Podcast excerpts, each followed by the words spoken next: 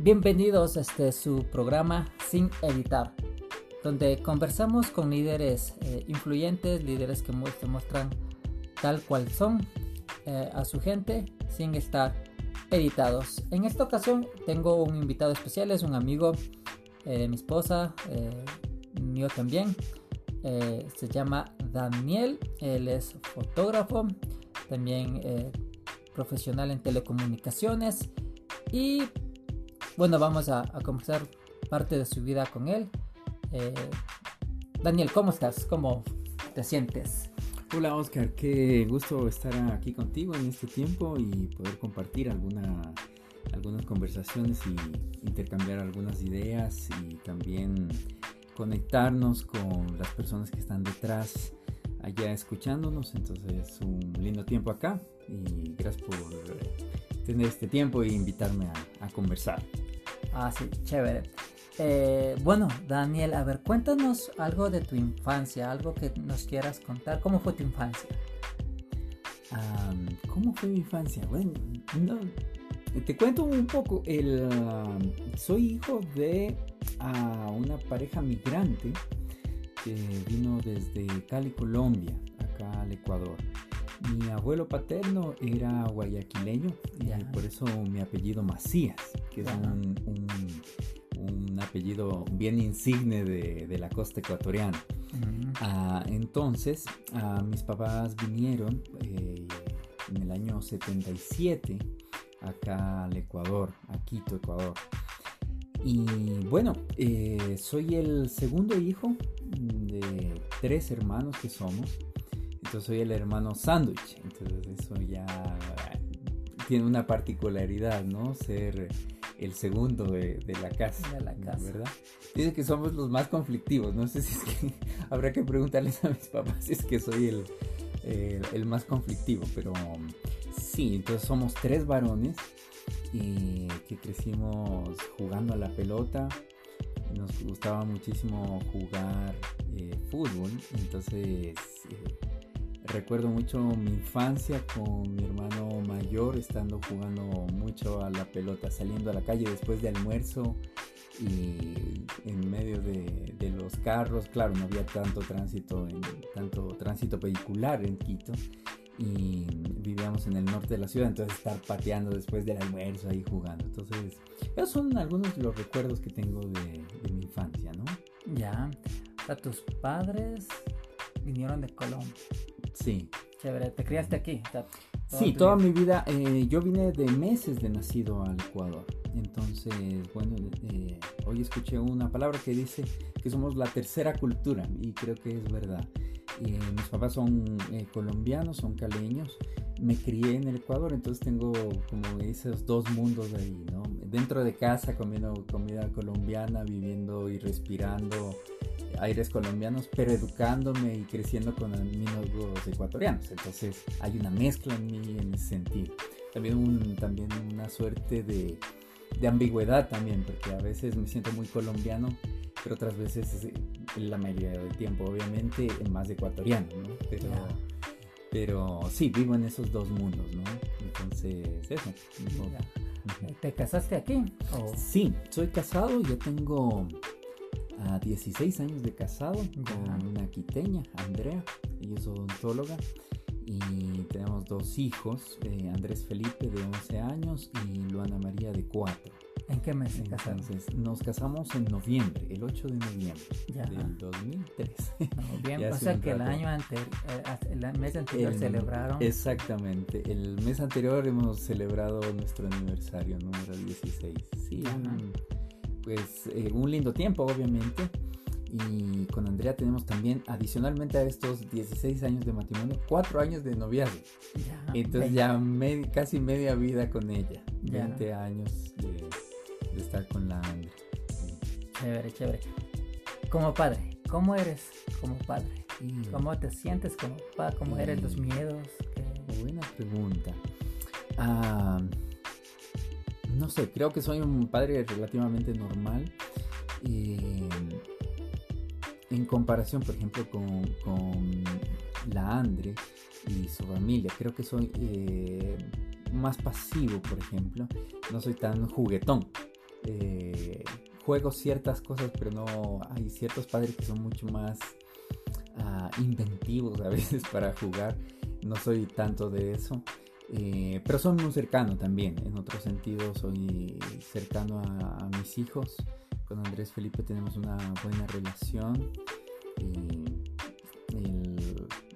y él tiene también una buena relación con su mamá. Entonces creo que como padres somos complementarios, ¿no? Y creo que por eso es la fortaleza de que eh, los hogares sean eh, formados de esa manera y los niños puedan ser criados en ese ambiente donde ah, uno de los padres tiene ciertas particularidades y cualidades y el otro tiene otras. Entonces yo soy como más relajado en algunas cosas, Andrea es un poco más estricta, ahora que Andrés Felipe está cursando ya eh, su educación media, ella es más exigente con algunas cosas, yo soy un poquito más relajado con algunas cosas, eh, con otras a veces soy más intenso y ahí nos complementamos, ¿no? Entonces en ese sentido creo que eso es bueno. Pero um, alguna definición así como padre no, no tendría así algo muy claro, pero digamos que cercano, eh, amigo, eso podría ser algo, una definición, ¿no? ¿Alguna anécdota con uno de tus hijos? ¿Algún susto con uno de ellos? bueno, sí, sí, eh, con los dos. Siempre uno como padre eh, tiene momentos en los que ah, comete errores y tenemos con, Andrés Felipe una cuando fuimos padres primerizos en su primer mes eh, sufrimos de un descuido de alguna manera en, en, el tiempo de lactancia. Y entonces tuvimos, creíamos que todo iba normal, eh, pero el Andrés Felipe no estaba succionando lo suficiente. Eh, fuimos al control y, el pediatra lo encontró que estaba muy flaco, entonces lo que pasó con el niño había bajado dos libras, lo que él debe haber subido dos, bajó dos en realidad. Entonces estaba en la mitad del peso que él debería tener. Y le hicieron algunos exámenes y pasamos por un susto en ese entonces, ¿no? Y pagamos la novatada. Pagaron piso. sí, sí. Como dicen en Colombia. Exactamente. Entonces algunas cosas ahí uno paga eso, porque hay algunas cosas que, sí, algunas personas decían una cosa, otra cosa, y bueno. Y eso con Andrés Felipe, ¿no? Vivimos esa etapa de primerizos. Y con Luana, ella por ser la segunda hija, eh, parece que los segundos hijos se crían como con más libertades, observan otras cosas de su hermano en este caso, y ella es mucho más suelta, más loca, y, en estos días ella ha tenido una caída que me hizo un tremendo susto porque se cayó de una como resbaladera y ha caído al piso perdió como el aire y casi se desmaya. Entonces yo, y yo casi me desmayo también porque me pegué un buen susto. Entonces sí, algunas de esas cosas pasan siendo padre, ¿no? pero, pero es una vivencia muy linda, muy que te enriquece, que te enseña muchísimas cosas ah, y que uno aprende, una, eh, cómo han sido tus padres. Eso es algo que siempre criando hijos recuerdas. Y y sí, los padres a veces esas palabras que te dicen, cuando seas papá me vas a entender. cuando sea. Cuando seas, y efectivamente es así, esas palabras proféticas que dicen los papás. Dicen los papás. Creo que a todos nos pasa. Y sí, efectivamente, una es eh, entender a nuestros papás, que a veces son eh, incomprendidos por los hijos, ¿no? Eh, pero después a los pasado y cuando se da la vuelta a la vida, te das cuenta de las cosas que han hecho, ¿no? Y, que agradeces también como ellos eh, se esforzaron, hicieron cosas. Y porque a veces eh, fueron a veces exigentes y, en un sentido uh, duros con, uno, ¿no? Entonces uno aprende esas cosas, una por, eh, eso por un lado, y por otro lado también uno aprende el amor de Dios, como, como Dios nos ama. Y creo que uno entra en otra dimensión cuando es padre y entiende ciertas cosas, que, eh, como es el amor de padre. Ya, diferente. Hablando de eso, eh, ¿cuándo eh, te metiste al cristianismo? ¿En qué año, qué mes? Mm. ¿O hace qué Em, tiempo? Bueno, mis papás, eh, mis papás eran cristianos y ya en, eh, de donde vienen de Cali, ellos asistían a una iglesia y a, a ellos los pusieron en contacto con un pastor acá en Quito y, y desde niño, entonces desde que yo llegué y fui bebé, cre- crecí en una, en una iglesia, ¿no? Pero eh, tuve mi, mi encuentro con, con Jesús a- como a los siete años, eh, seis o siete años, no, no recuerdo exactamente la edad, eh, pero sí recuerdo el día y, y cómo fue. Era en la escuela dominical y, y el maestro, eh, que recuerdo mucho su nombre, Nicanor, y él enseñó sobre la parábola de la oveja perdida y, y que fue muy claro como, como Jesús nos busca y Él nos está buscando y quiere tener una relación con nosotros. Eh, para mí fue un, eh, un- una cosa muy reveladora y ese día acepté a Jesús como, como mi Salvador.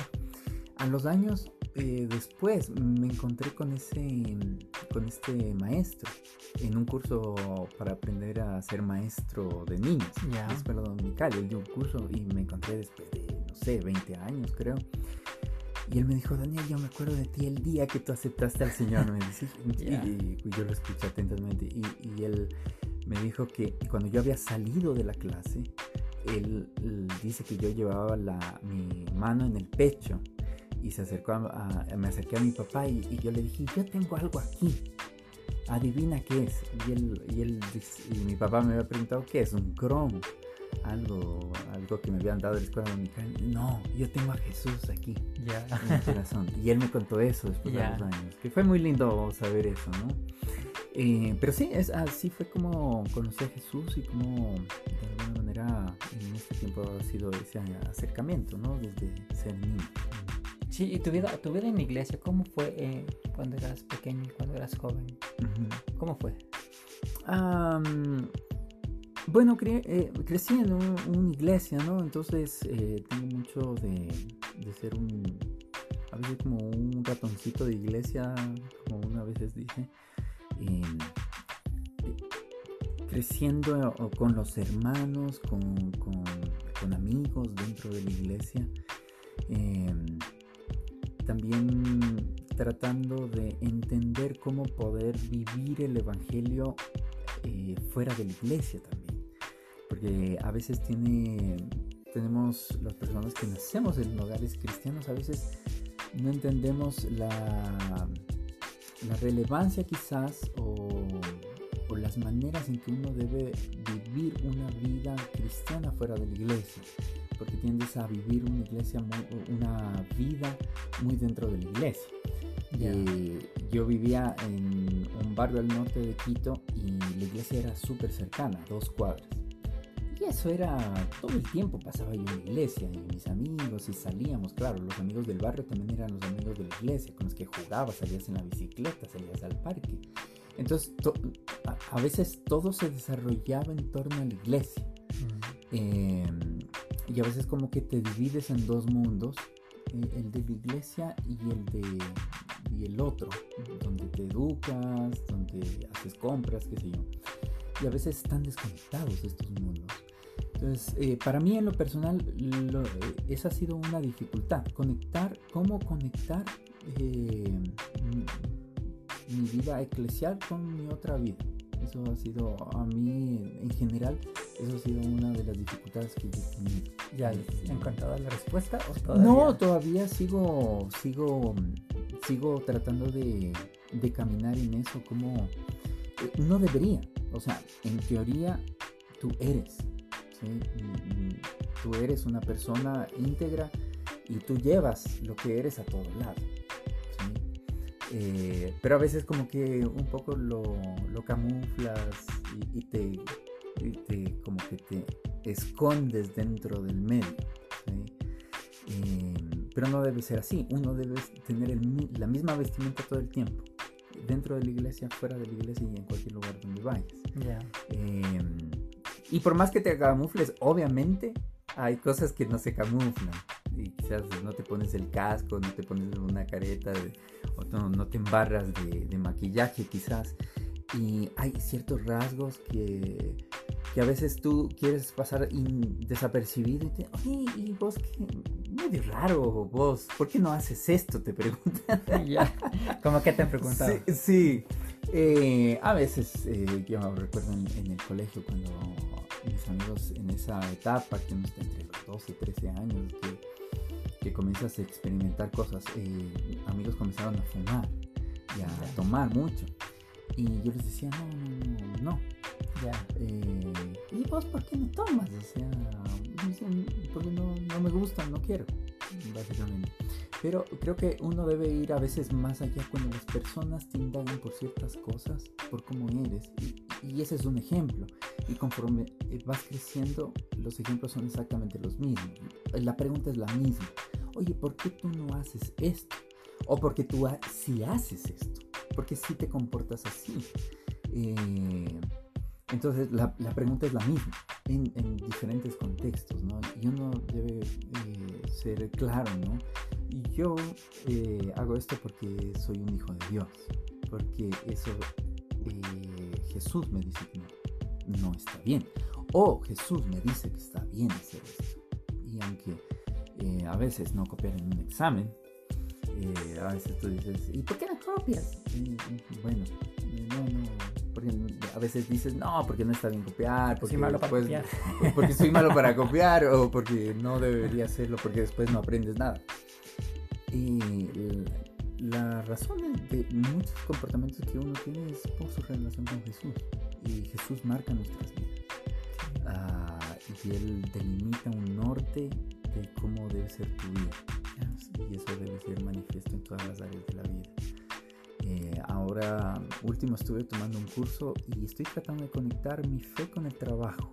Yeah. Cómo, cómo conectar, eh, porque a veces pareciera que el trabajo es una cuestión únicamente y meramente eh, secular donde vas y, y, haces una actividad económica por percibir un salario y poder vivir. pero bíblicamente el trabajo más, más allá, ¿no? el, el, trabajo es, es algo que te dignifica, es algo que Dios puso, eh, en el mismo Edén ya lo puso, el trabajo fue algo dado, es una bendición para el hombre. Eh, y esa bendición manifiesta los propósitos de Dios para todos, ¿no?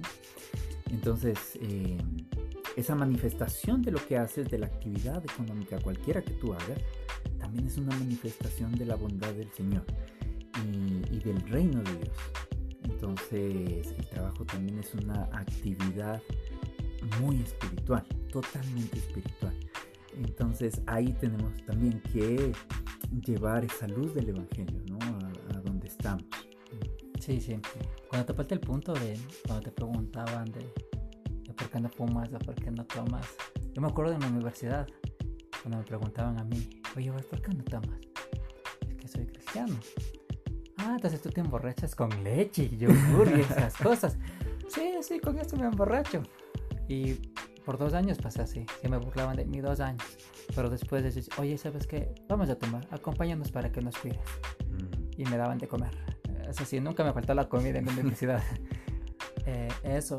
Pero luego empecé a entender de que eh, cuando me preguntaban eso, yo empecé a decir, ¿sabes qué? Yo no fumo porque no me gusta, porque una vez intenté fumarlo y el humo se me quedó en media garganta y casi me, ahogo. Y la cerveza no me gusta, sí he probado la cerveza, pero no me gusta, eso parece orina y así te cerveza no me gusta. pero también era la conexión porque, y también porque quiero agradar a Dios, o sea, porque mm, he, visto algunas cosas y, no, o sea, no me parece tan bien. Eso. Oh, hablando de tu trabajo, ¿topaste algo? ¿En, qué trabajas? ¿Cuál es tu profesión? Y, y cómo llegaste a la empresa donde estás? Bueno, estudié en la Universidad Politécnica Nacional de, de, Ecuador, en Quito. Estudié la carrera de Ingeniería Electrónica y Telecomunicaciones, eso es lo que estudié. Y hoy día me desarrollo como más como ingeniero en telecomunicaciones, la parte de la electrónica, porque se compone la carrera de dos, ¿no? Como electrónica y telecomunicaciones. Entonces la electrónica un poquito, lo más cercano que ejercía la electrónica fue cuando fui profesor universitario de electrónica. Y, y, de ahí he estado en el mundo de las telecomunicaciones. Entonces he trabajado en, en, tres empresas y en las dos primeras fue un paso bastante corto. Y, y en, en, la tercera en la que estoy uh, ya llevo 11 años trabajando y ahí me desarrollo como ingeniero de operaciones, eh, brindando soporte a, a, clientes que adquieren un servicio que se llama Network Management y básicamente es en el mundo de las telecomunicaciones, una empresa que tiene su red, sus sedes a nivel nacional, necesita saber la salud de cómo se desempeña su red. Mm. Entonces, este servicio eh, ayuda para saber cómo están los síntomas de la red, si se está comportando bien o mal, si es que necesita hacerse modificaciones para que funcione de mejor manera. Eh, estoy lidiando mucho con problemas del cliente a diario, entonces me relaciono mucho, converso con muchas personas, con compañeros también, porque siempre hay que cruzar fronteras y pedir favores que te ayuden con cosas, que solucionen otras áreas, solucionen problemas. Entonces, un poquito eso es lo que hago en mi trabajo ya. como ingeniero. Voy a hacer una pregunta. Como esposo, ¿cómo es tu, tu relación de, con tu esposa y cómo tú, eh, cómo tú te sientes siendo esposo? Eh, bueno, eh, a mí me pasó algo particular. Cuando nos casamos con mi esposa Andrea, Ah, a, veces de lo que en algún momento en, los, en, estos cursos prematrimoniales nos decían, bueno, cuando se casen eh, van a tener un periodo de adaptación y a veces hay conflictos y cosas, ¿no? Pero cuando nos casamos fue una cuestión bien llana, bien tranquila, entonces por los primeros años. Eh, después afloran ciertas cosas. Uh, hay cosas que uno hace eh, por, por, la herencia que uno tiene de familiar, uno hace las cosas de ciertas maneras, ¿no? Y, tu pareja regularmente las hace opuesto. Hay cosas que podrían ser que las haces más cercanas. De alguna manera uno se casa con personas que están de alguna manera más cercano a tu crianza. Eh, entonces a tu contexto. De hecho, nos conocemos eh, regularmente cuando te juntas con alguien. Hay un contexto que los vincula, digamos, el trabajo puede ser, la iglesia, eh, incluso una fiesta, un grupo de amigos. Pero hay un contexto que los vincula. Entonces, de alguna manera hay algo de similitud entre los dos. Pero ya cuando esas similitudes se encuentran, después vienen los opuestos, hay, que se desencuentran. Entonces, eh, después de eh, un par de años comenzamos a, tener algunas diferencias de cómo hacíamos las cosas. Yo soy, como te decía, soy mucho más relajado, Andrea es como más meticulosa. Y los hombres somos como descuidados con, con nuestro aspecto físico, por ejemplo. Eh, ella es muy cuidadosa que, o sea, si es que yo me levanto y quiero ponerme una camisa y de pronto esa camisa no está planchada, yo me la pongo, no tengo problema. Pero para la Andre eso es mortal, o sea, todos los hombres somos así, o sea, exactamente. ¿Para qué plancharla? ya. Sí, ya se va a arrugar. Pero las mujeres tienen otra, otros tips en su mente con respecto a esas cosas. Entonces ya comienzas a, a, a tener esas diferencias, ¿no? Que, que a veces se pueden ir como profundizando más ya no solamente es eh, dónde pusiste un vaso sucio, sino que ya pasa a cómo llevas tu vida, los tiempos, los ritmos que tienes en, casa y, que tienes que ir poco a poco como llegando a un equilibrio. entonces, eh, pero tengo eh, la bendición de estar casado con una persona que le gusta solucionar problemas, que es Andrea. Y el día de ayer aprendí en un curso de, matrimonio que ah, ah, como pueden ser dos comportamientos opuestos de parejas, ¿no? Entonces el uno era el erizo, que siempre tiende a recluirse y a meterse en sí mismo y sacar espinas, ¿no? Y el otro es el rinoceronte, que, se, que frente a las dificultades y cosas embistes fuerte, agresivo, ¿no? Entonces yo tiendo a ser muy introvertido. Entonces me encierro, a veces eh, hay cosas que Andre hace y que no me agradan y yo me las guardo y yo tiendo a, a encerrarme. El tema de eso es que a la larga eso produce una explosión. en algún momento eso y eso se hace una embarrada, ¿no? Porque, eso... como dices que es un erizo, un erizo tiene espinas y sí, las espinas explota. Eh, entonces, pero la Andrés eh, se acerca más, eh, ella tiene facilidad de palabra, yo tengo dificultad de palabra con el tema de mis sentimientos. Ah, en otros aspectos yo puedo tener fluidez para poder conversar con personas, ser extrovertido, ser amiguero y cosas así. Pero cuando son cosas de adentro mío, ahí me cuesta más. Sí, creo que a mí también es como que siempre estoy dicho, ahora ¿qué estoy sintiendo? ¿Por qué estoy así? Acolítame, muéstrame, sé decirle a Dios. Y a veces como que, ah, es esto. El caso que hubo el temblor aquí, yo estaba paniqueado, estaba con un gran susto y le dije, ¿sabes Dios? ¿Por qué me asusté así, así de feo? Y vino una palabra en mi mente que decía miedo a la muerte, una frase, miedo a la muerte.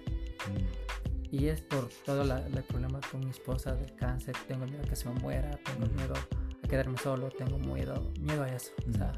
entonces, y también tengo miedo a manejar. Y, no, y, a manejar y a chocar, lo que sea. Y en estos días he estado manejando a, mucha velocidad. Y era por, porque me di cuenta que era para enfrentar a la muerte. Muerte no te vaya a poder enfrentar conmigo. Y pero yo manejaba locamente. Pero ahorita cuando entendí eso dije, no, no tengo que tranquilizarme, bajar las revoluciones y empezar a hacer las cosas con amor, porque el miedo no, no tiene que dominarme, sino es el amor. La Biblia, hay un versículo que dice que en el amor no hay temor, sino que el amor echa fuera el temor. Sí. entonces yo me he dado cuenta de eso. Y también soy como tú, soy muy, me guardo los sentimientos, no puedo, me cuesta a veces reconocer, reconocer eso. Eh, Dani, ¿algún hobby? ¿Algo que te gusta hacer? Eh, sí, eh, sabes que cuando yo tenía como 11 años, eh, mi abuelita me regaló una cámara. Ya. una cámara Zenit, una rusa. Ya. Una cámara rusa, todavía la conservo. Ah, y le era una cámara súper vieja con rollo. Ya algunas personas no entienden qué es el rollo. Van a entender. Pero... Estás enrollado con otra. Entonces, pero usaba rollo y tomé algunas fotos y me encantó. Me encantó em, la fotografía. Ese fue como el inicio, pero no fue sino hasta muchísimos años después. O sea, hablamos de unos 13 años después. Trabajé en un proyecto con la asociación Billy Graham y conocí ahí a un chileno que vivía en Paraguay y le gustaba la fotografía. Y él regularmente viajaba de Paraguay a Ecuador porque él era el director acá y a él le gustaba la fotografía. Y en Paraguay eh, tienen, no sé si Puerto Libre, porque no tienen puerto, pero no sé cómo se llama. Ah, se puede acceder a tecnología mucho más barata.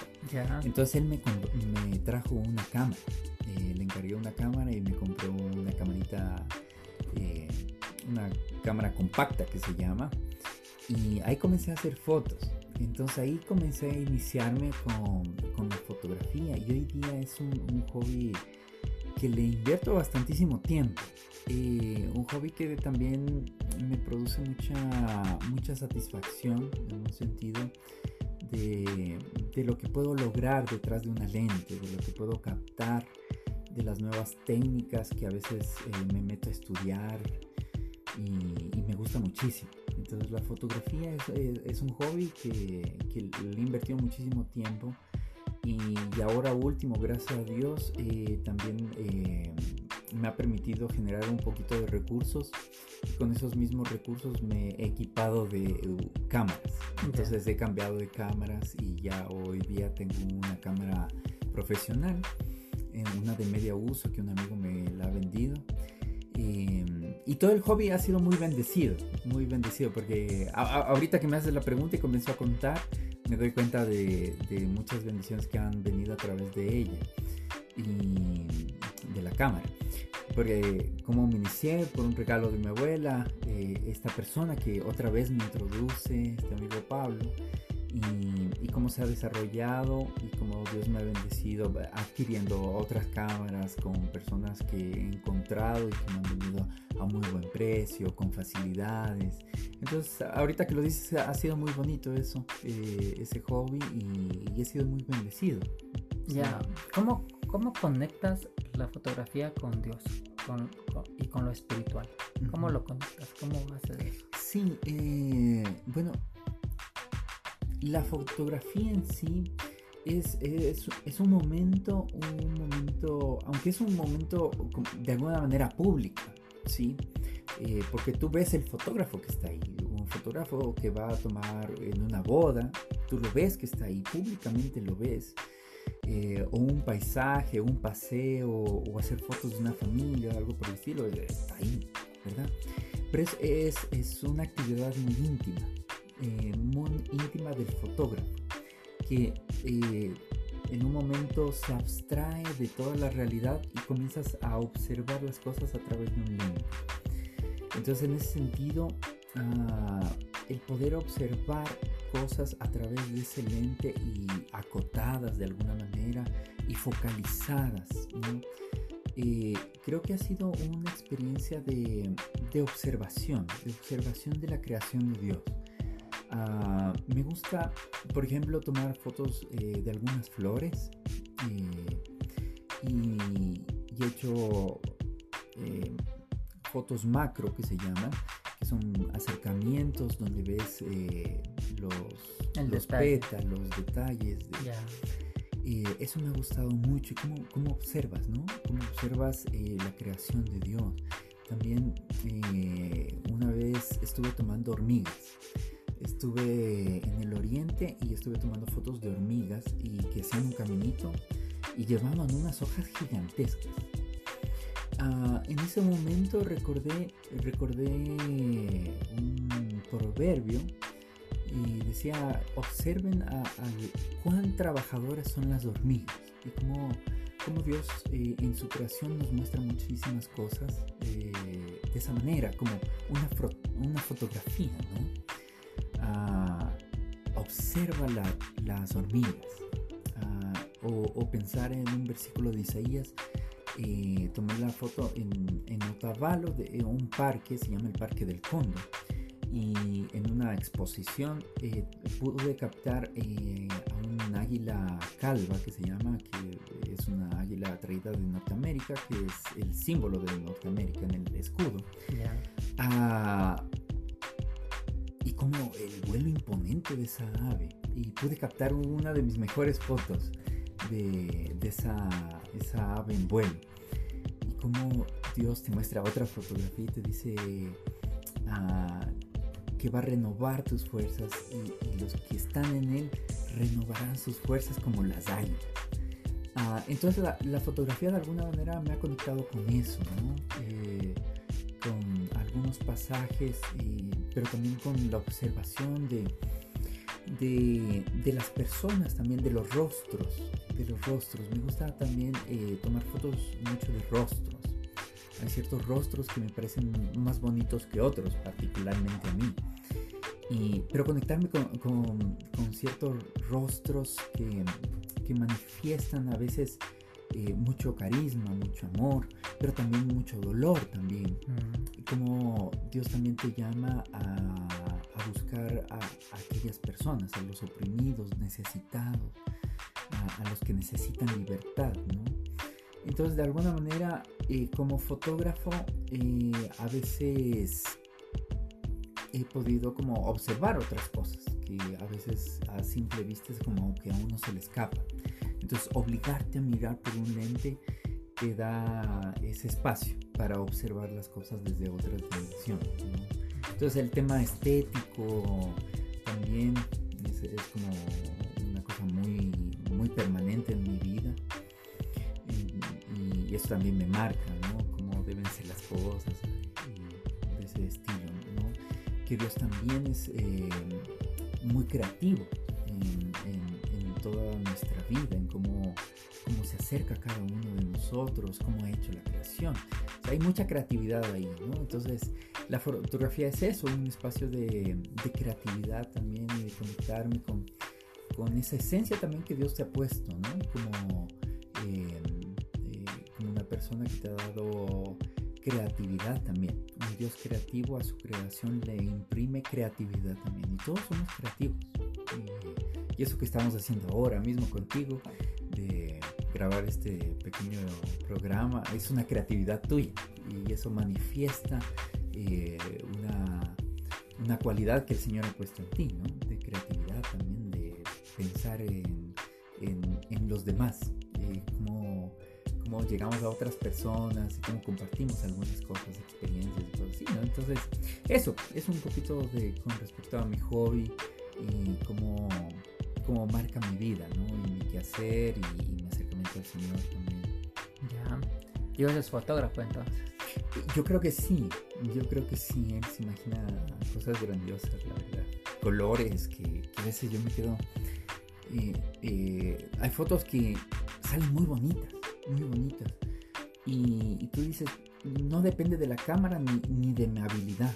Realmente, si es que no existiera eso, no lo captas simplemente. Hay una creatividad, un, colorido y que está ahí, eh, súper eh, súper tenaz. Eh, los colores del atardecer, esos rojos intensos o esos azules también. Me gustan el atardecer los azules.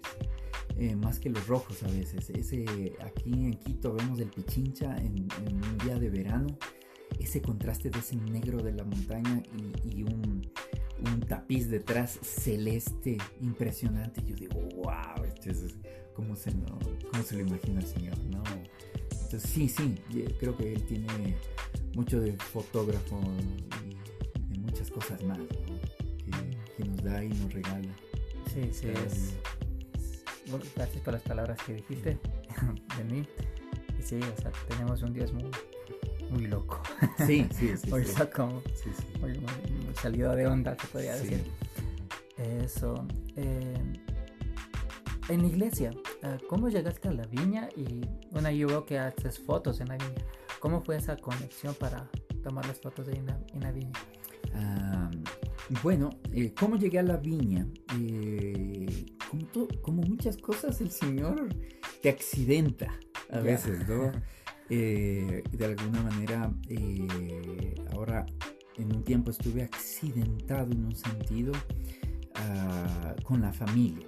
Eh, te explico, el, yo crecí en una iglesia muy pequeña, en un barrio, como te comentaba, entonces mi vivencia en la iglesia fue muy cercana con, todas las personas. Ah, y por cosas de la vida, después de que nos casamos, eh, tuvimos un éxodo de un par de iglesias y fuimos hasta una iglesia grande, ah, donde permanecimos, eh, fuimos alimentados, el Señor nos habló.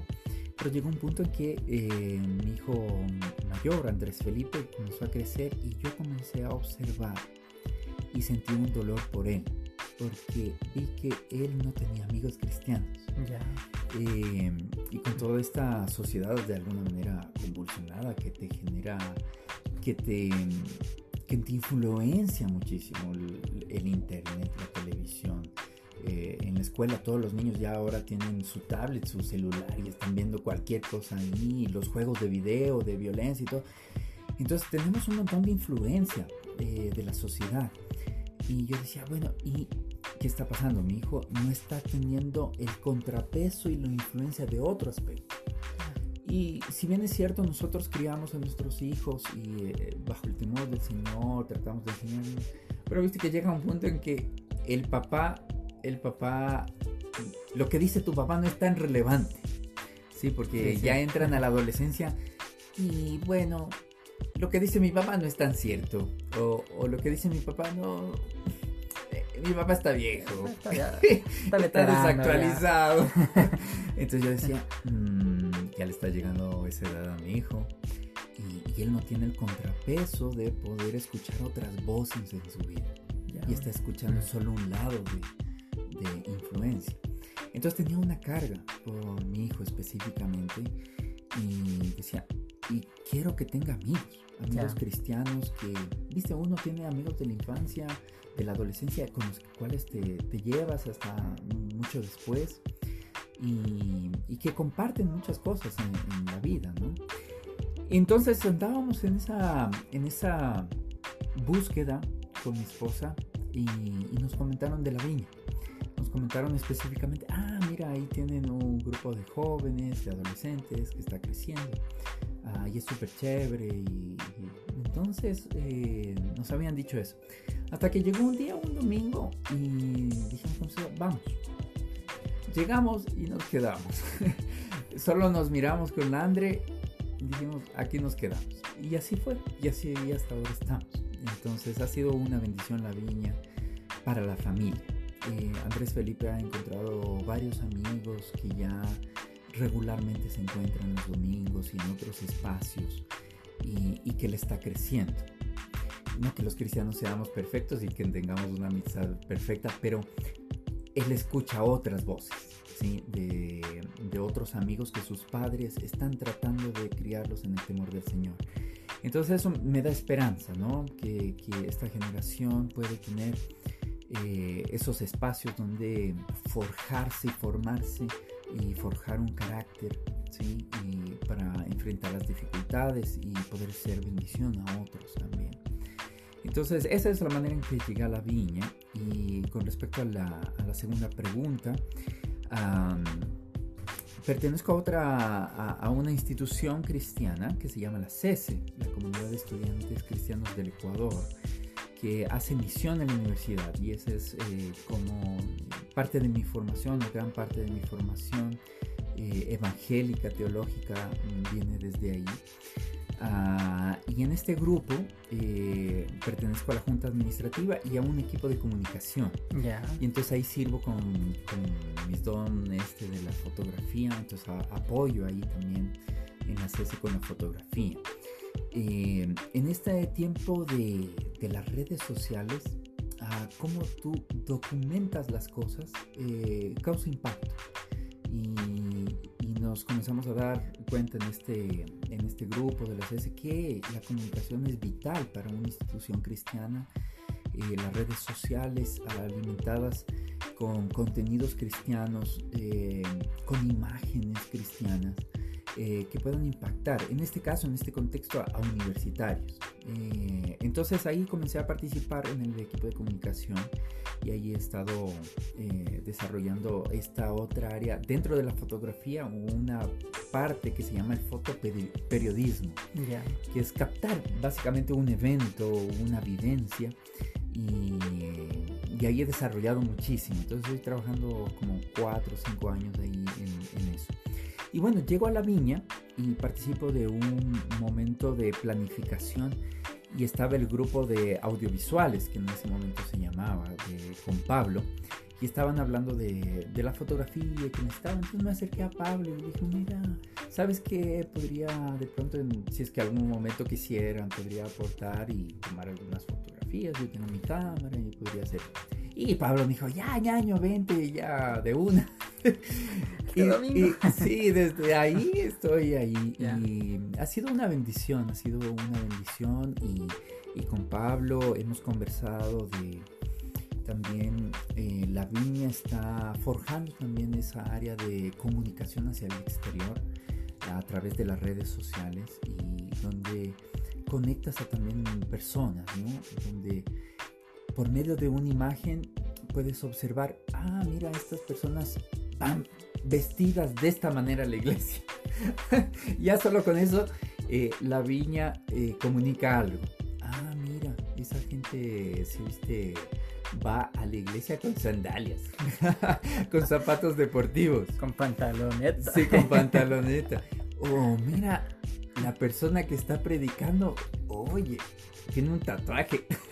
Entonces comunicamos otras cosas, ¿no? A, través de la fotografía.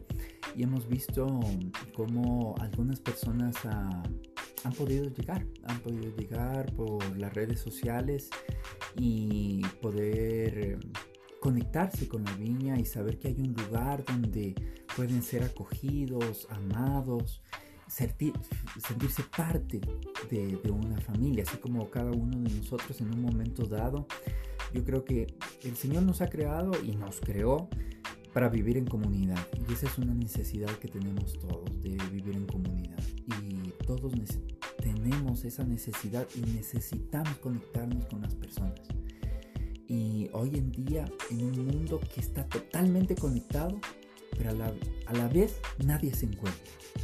Eh, las redes sociales permiten eh, que la gente se comunique, pero no se conecta realmente. Eh, no hay una vivencia cercana. entonces, a veces las redes sociales hoy en día, el WhatsApp, el Facebook, el Twitter, nos acerca sí, pero en otro sentido nos, nos ha facilitado tanto que a veces nos ha desconectado. Porque tú dices, ah, ya le vi en una foto a mi amigo y pensamos que ya nos conectamos con él. Ah, ya le vi que estaba haciendo esto. Salió, ah, vea, ha estado en la Carolina dando una vuelta en la bicicleta.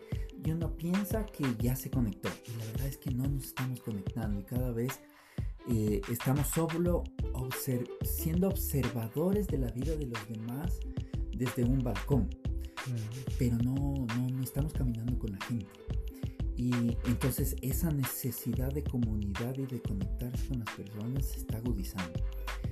Y ahí la viña yo creo que es un espacio que, que brinda muchísimo, muchísimo porque hay gente de todo contexto, eh, de todas las edades, eh, de todos los énfasis, eh, gente como yo también.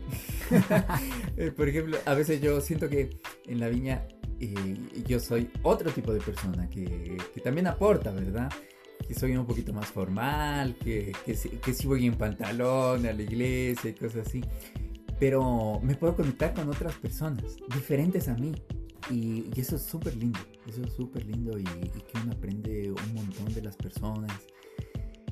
El llegar a la iglesia y sentirte abrazado, ah, abrazarte, ¿qué fue? ¿Cómo estás?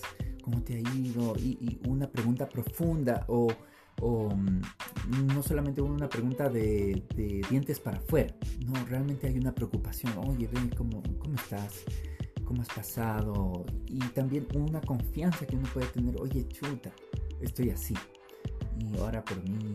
Entonces, en ese sentido, creo que la viña aporta mucho, y gracias a Dios, eh, pues con esta invitación que en algún momento me hicieron para, para tomar las fotos, eh, me siento muy contento, eh, me siento útil dentro de la iglesia también, eh, de poder aportar de esa manera y de poder que otras personas nos observen, que a veces hay personas que no se animan a ir a una iglesia.